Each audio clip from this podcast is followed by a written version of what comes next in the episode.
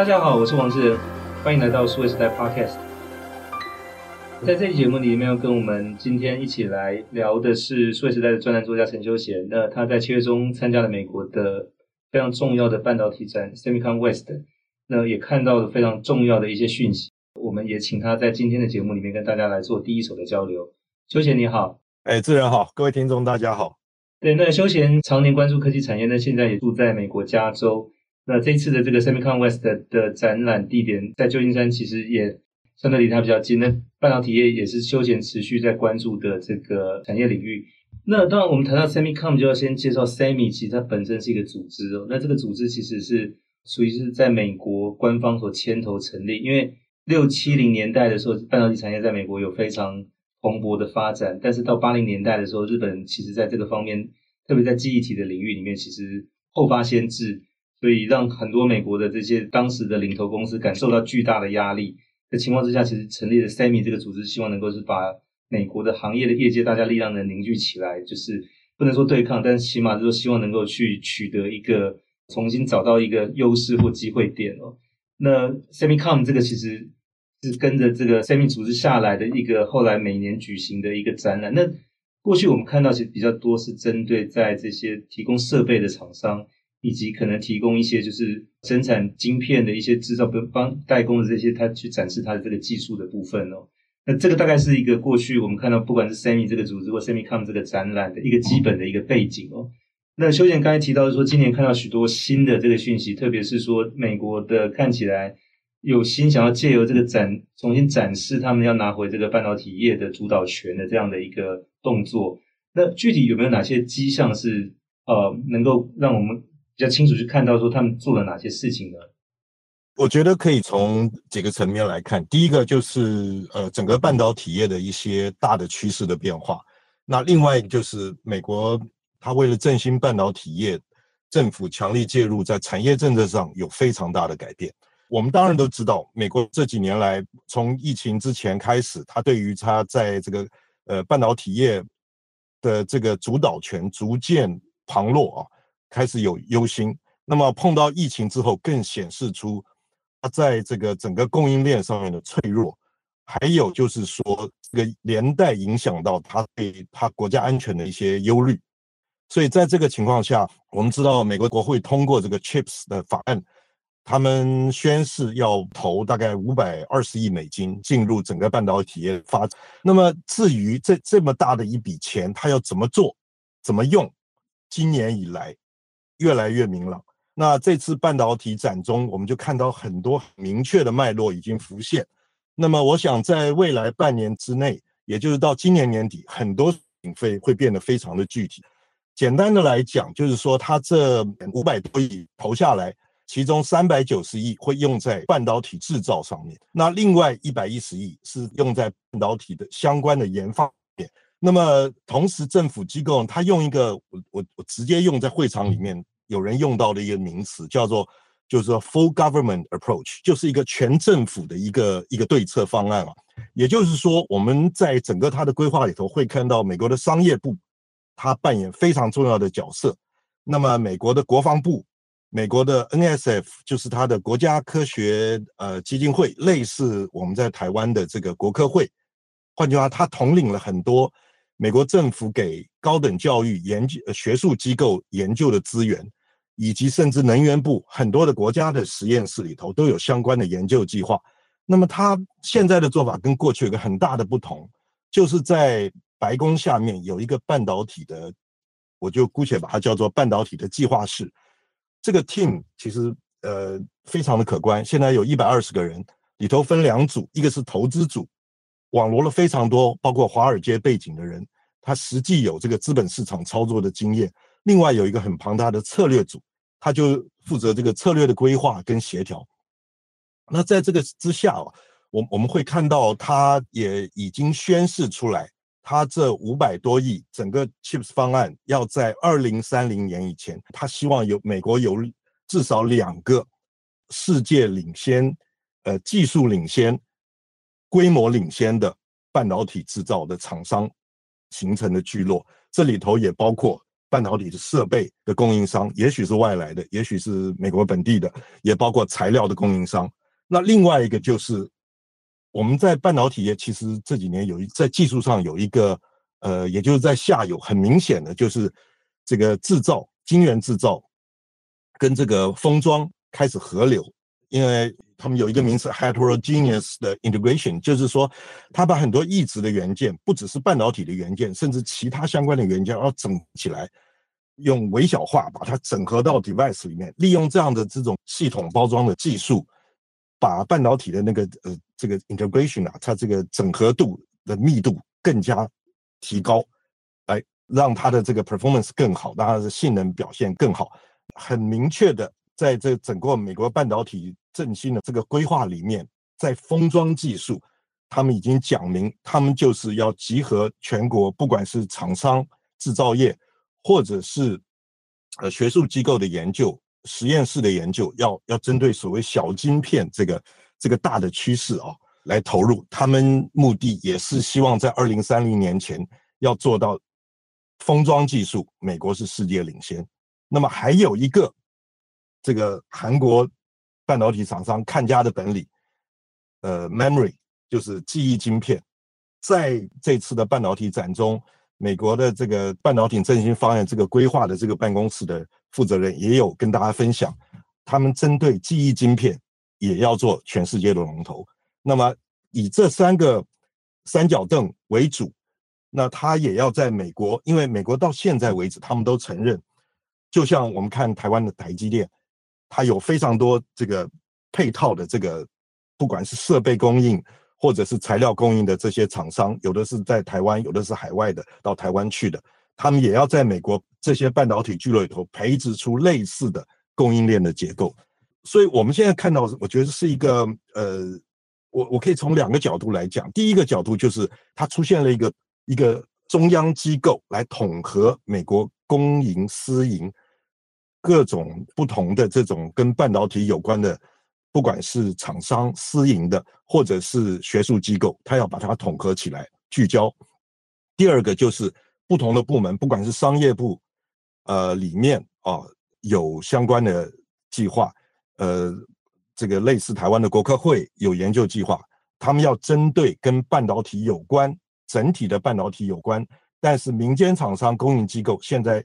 不做的比较艰难的研究项目，国防部的 DAPA 也要进来做。呃，加上能源部这些，所以从一个外人的角度来看，我觉得美国现在在半导体振兴上面的规划，在二零三零年以前，他希望做到的目标是非常的积极，非常的有雄心。那当然，他也承认他们面对一个很大的挑战，就是人才够不够。那事实上，美国集全世界的精英啊，那么他尖端的研究人才非常的多，但是半导体这种需要庞大。这个高阶劳动力，还有这个呃劳工阶级的这样的一个产业，美国怎么样在迅速的培养出足够的一个就业团队，能够满足这样的需求？那在美国的半导体规划也有针对这一块，他们希望能够着力。所以我觉得我们看到其实是一个我们长久来观察美国产业比较少见到的一个景象。我想用所谓的国家级计划来。形容他们现在在半导体的规划，这样的并不为过。对，那休贤刚才也分享，就是说现在呃，美国政府的这个国家级计划在振兴半导体产业。那上一次可能看到这么大规模的计划里头，应该是我印象没错的话，应该是可能一九六九年那个当时的 ARPANET，就是后来的 Internet 的计划，以及可能到一九四四年当时的那个曼哈顿计划是研发原子弹的。所以那现在看起来就是说。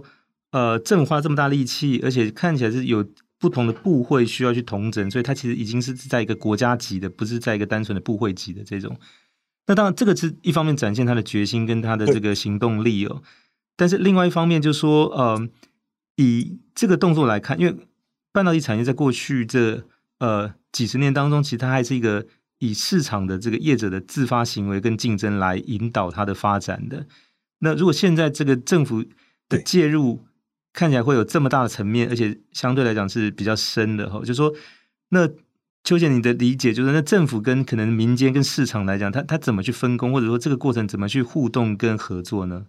其实我觉得，呃，这一次哦，在我我觉得蛮有趣的，就是说，我们听到常常出现一个名词叫 PPP，就是其实在很多其他的领域已经出现这个名词 PPP，就是 Public-Private Partnership。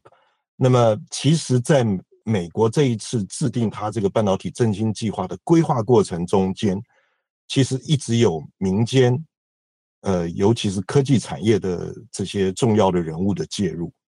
事实上，一直跟美国政府有沟通，而事实上，他们专门成立了一个针对整个半导体产业的发展方向的一个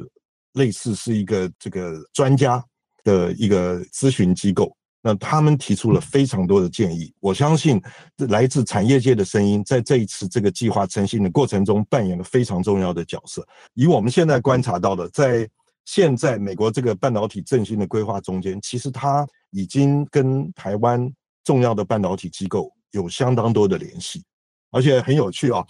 就在半导体展进行的过程中，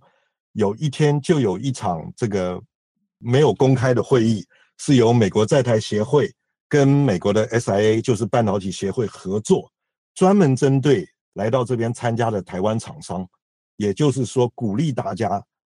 到美国来投资发展，配合美国的这个半导体产业规划一起投入。所以，呃，我觉得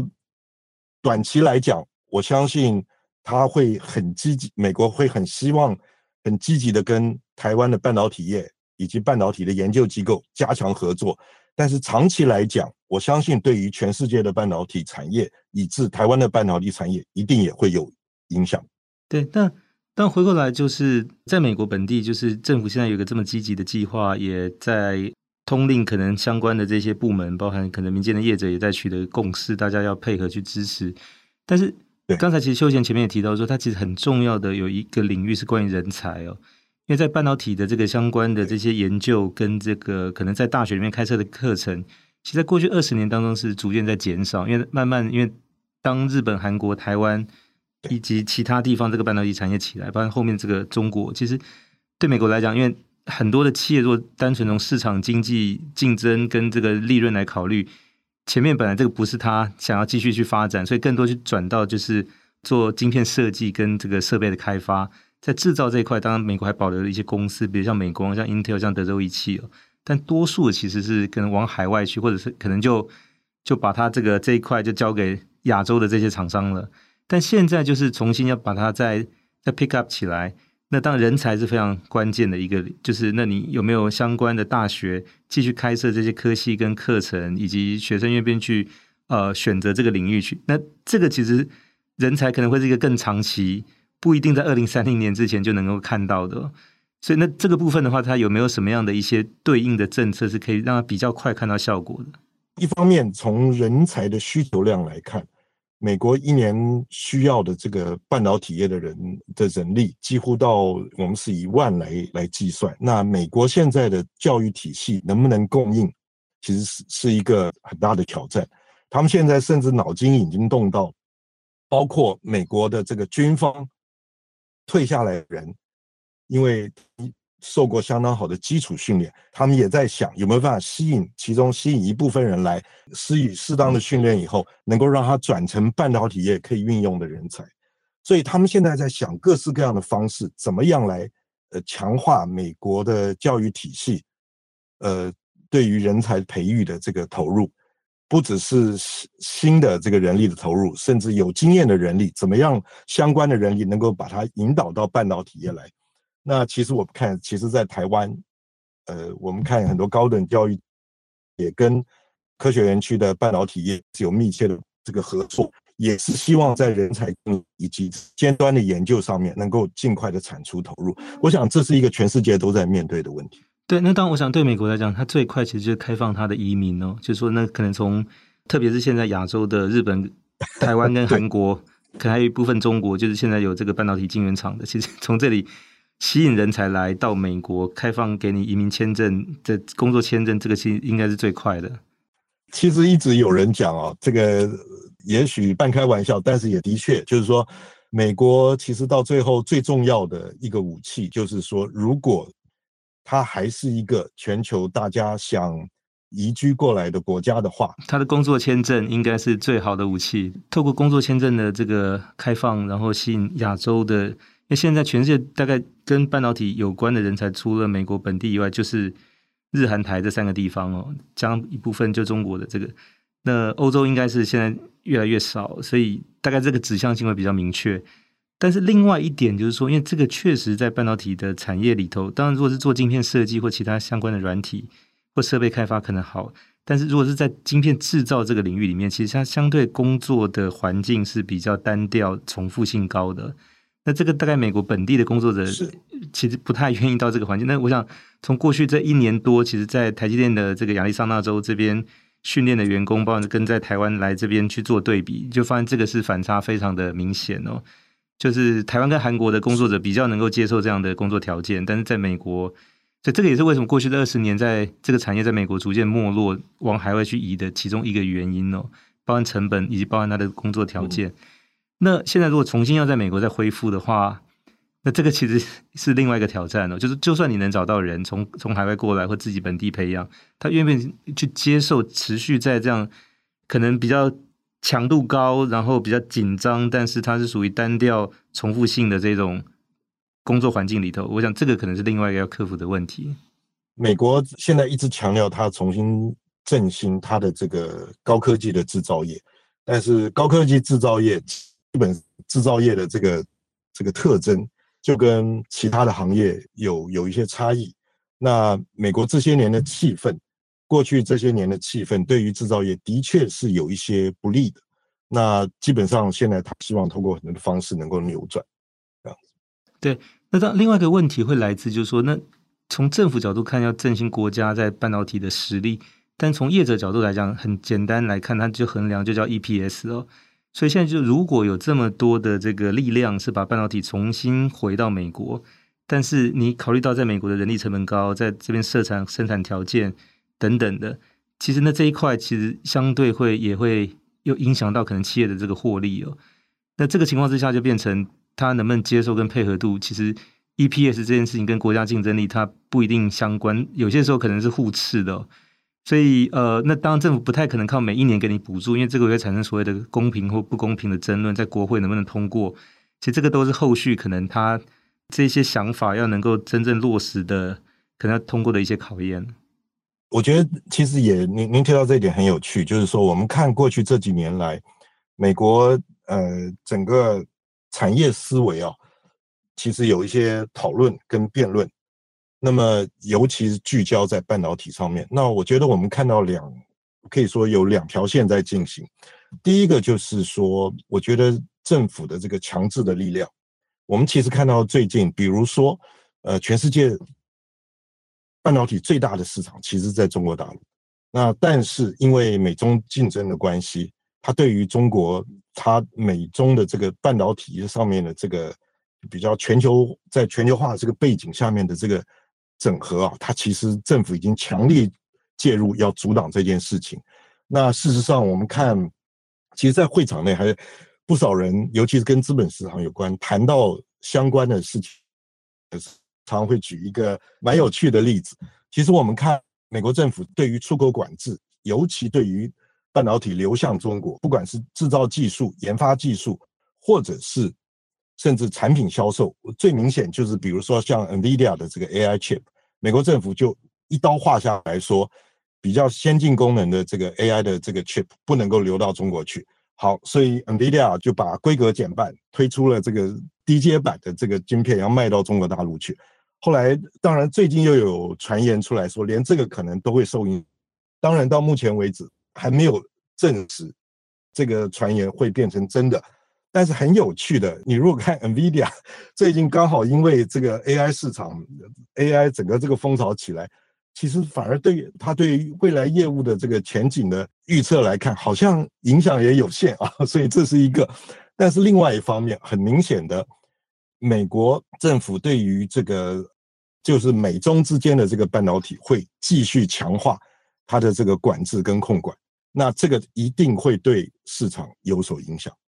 其实这个啊，还可以提到另外一点，就是说，其实现在如果是直接观察半导体业在资本市场表现的一些分析师已经提到，中国大陆在它的这个清零开放以后到现在，整个科技消费产品市场的复苏并没有所预期。是，那呃，休闲回到就这次的今年的在旧金山举行的 SEMICON West 的这个展览，就是你在就是会场其实也碰到 Intel 的这个主管，就是也聊了一下他们现在在整个他的代工，就是所谓的 Intel Foundry Service 这一块的呃一些进展，能不能也跟我们分享一下大概他最新的情况大概怎么样？对，我印象最深的其实是他们也明确的讲，就是说 Intel 要切入代工，他们目前的目标不是要做 Number One，而是要做 Number Two。那换句话说，你可以想象啊，就是说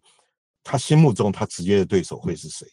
那么从另外一个角度看，他最高阶的晶片，Intel 已经把它生产线生产的这个重责大任交给了 TSMC。那换句话说，对于他这个最重要的产品来讲，它是寄托于 TSMC 的制造技术跟表现。那反而是我觉得很明确的是，他现在讲出来，在近期内，当然他的新的厂要在明年落成，然后设备引入之后，可能要一个到两年，至少两年 ramp up 以后，那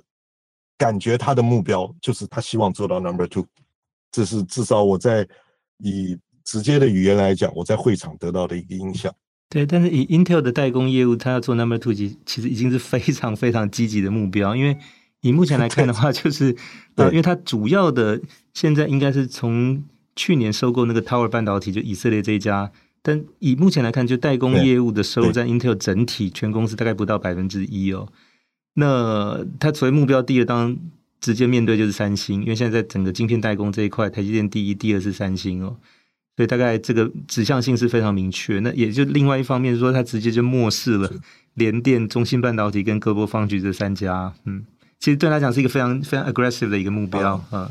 我记得当现在这个美国拜登总统上任以后，他每一年要在国会发表这个国情咨文哦。他刚开始，我记得他第一次国情咨文的时候。他特别请了 Intel 的 CEO 到国会做现场的贵宾，还特别呃 highlight，就是特别引荐他，让全场给他鼓掌。换句话说，我觉得那个时候美国整个把 Intel 视为我套用一个我们以前看欧洲传统这些各个国家的产业政策里头都有所谓 national champion，就是他要如果要拱一个国家级的厂商，尤其在电信科技业，每个国家都有一个。那如果我们用 national champion 这个概念来套用的话，当时至少在那个时候，就也不过就是两年多前，美国整个科技产业就在半导体业就寄望于 Intel，但是很显然，我觉得这样的一个概念已经慢慢淡去了。呃，我想这是专门针对半导体的制造业来讲。是，那当然。在美国，其实还有几家半导体公司，包括像德州仪器，包括像美光，包括这样做设备的这个应用材料，其实当然都还是有一定的这个影响力，在它所在的领域。那但是因为 Intel 从成立一直到现在，那特别是说它在八九零年代是属于它最最高光，就是所谓的这个就是最顶峰的这个时候。那当现在如果是要重振半导体业的话，也需要有一个可能可以作为这个门面的代表。那当然现在看起来是把这个。放在 Intel 身上，那其实某种程度说，其实美国虽然说在制程技术这一块现在暂时是失去领先地位，但其实美国在晶片设计的领域还是全世界现在最最强的哦。那现在全球前十大的晶片设计公司，美国还占了六家，那当然另外四家是台湾的公司哦。但是以技术的这个层次来讲，当然最强的像比如像 NVIDIA 啊，像这个呃，就 AMD，其实都还是美国的公司，Qualcomm、高通这些，就是那所以。呃，可能也许，当 Intel 还是一个值得尊敬的公司，但只是说这这几年策略上面其实跟执行力有一些状况哦。但或许可能再往下的话，它的要承担这个美国半导体门面的公司来讲，也许下一步可能要考虑是到晶片设计公司来了。嗯，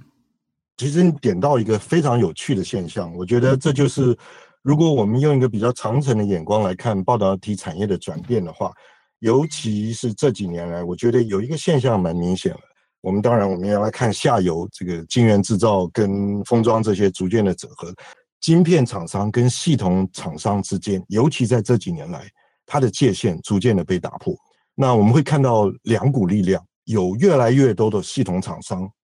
他开始跳入晶片设计，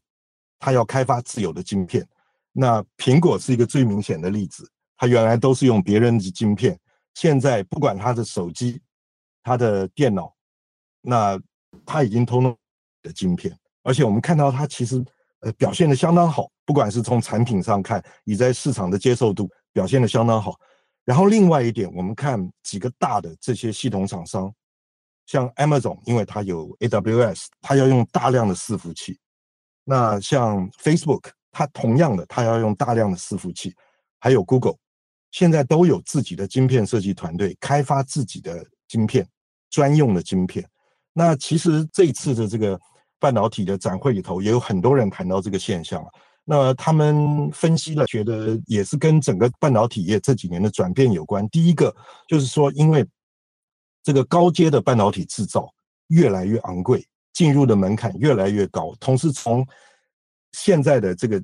制成的节点技术到下一代的节点技术，开发的时间越来越长，投资越来越高。那换句话说，要开发任何一个晶片，它的投资额至少是几亿到十亿美金的这种投资。中小型厂商越来越吃力，就是单做晶片的中小型厂商要做这件事情越来越吃力。而另外一方面，我们就以 Intel 的 CPU 来看，它产品一代一代之间的这个时间越拉越长。那系统厂商它的这个功能要一直进步，它要求那个晶片的这个 performance 要越来越好。那现在这个通用型的这个 CPU 啊，像 Intel 这种 CPU。要追上，其实越来越吃力，所以到最后就是这种大型的系统厂商，他又有财力，又有规模，他干脆跳下来开发自己的晶片，然后开发以后在尖端的制造设施，像 TSMC 投产，所以这是一个现象，就是说这他们就称之为系统厂商走晶片晶片化这条路。第二个，那晶片厂商走向系统呢，其实在会场的还有人提到。他们觉得看到现在为止，看到一个例子就是 NVIDIA，哦，那这次也有人比较了，像 NVIDIA 跟 AMD 之间，就是 NVIDIA 这几年已经把它在整个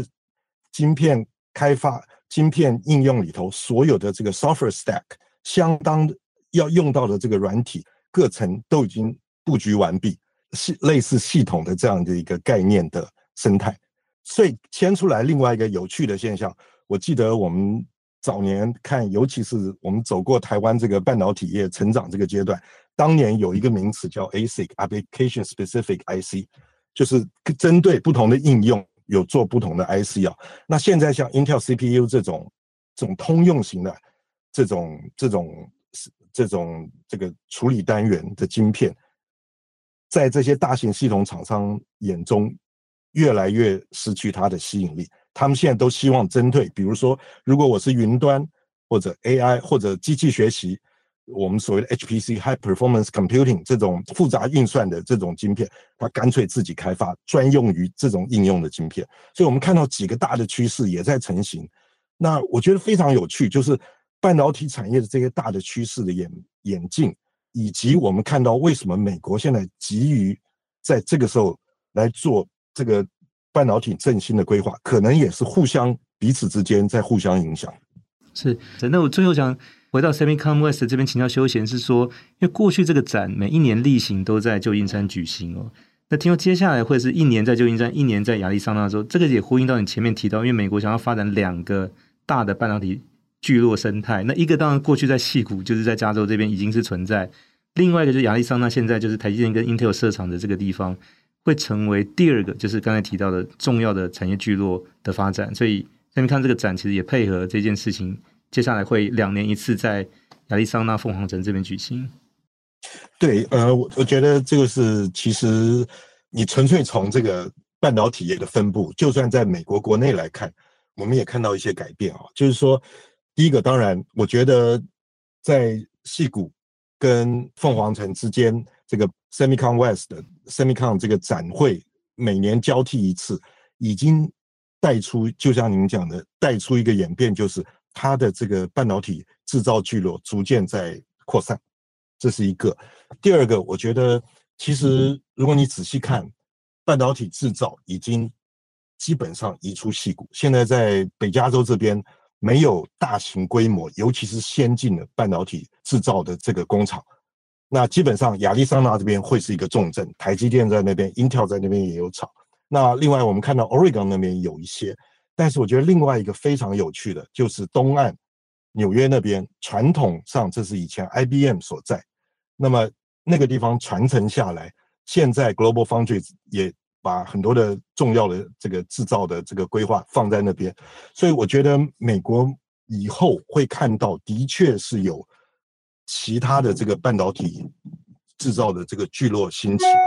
那至于是不是真的会做到，像美国，他现在商务部长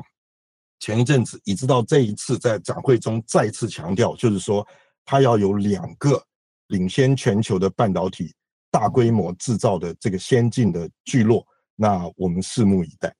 OK，哈哈，这个当然这个需要一些时间，一个一个产业聚落要形成。十年是基本的，那要看到它具体发挥功效，可能二十年以上的时间是是跑不掉的。嗯，好，那我们很谢谢我们数位时代专栏作家陈修贤在这一集 Podcast 跟我们分享他在今年二零二三年美国举行的 SEMICON West 的展览上面所看到的重要的讯息。那这里面很明确，就是美国政府在振兴半导体这一块其实是完真的。好，除了补助、除了法案之外，其实后面的一些集结的动作正在。紧锣密鼓的形成，那对台湾来讲，就直接的影响就会是，当初步是说台积电到那边设厂，那后面就是会不会有更多人才可能移动的这个效果产生？这个我想对台湾是更值得关注的一件事情哦。好，那我们今天非常谢谢休闲在我们节目当中的分享，谢谢。OK，那我们谢谢各位听众的收听，希望大家有喜欢这集的内容。那同时，休闲真的这是 SEMICON West 也写了一篇专栏在数位时代的网站。那除了今天 Park 的节目之外，也欢迎大家到网站上来看休闲这篇特别分析他所看到的一些重要的一些变化跟趋势的这个部分的文章。谢谢。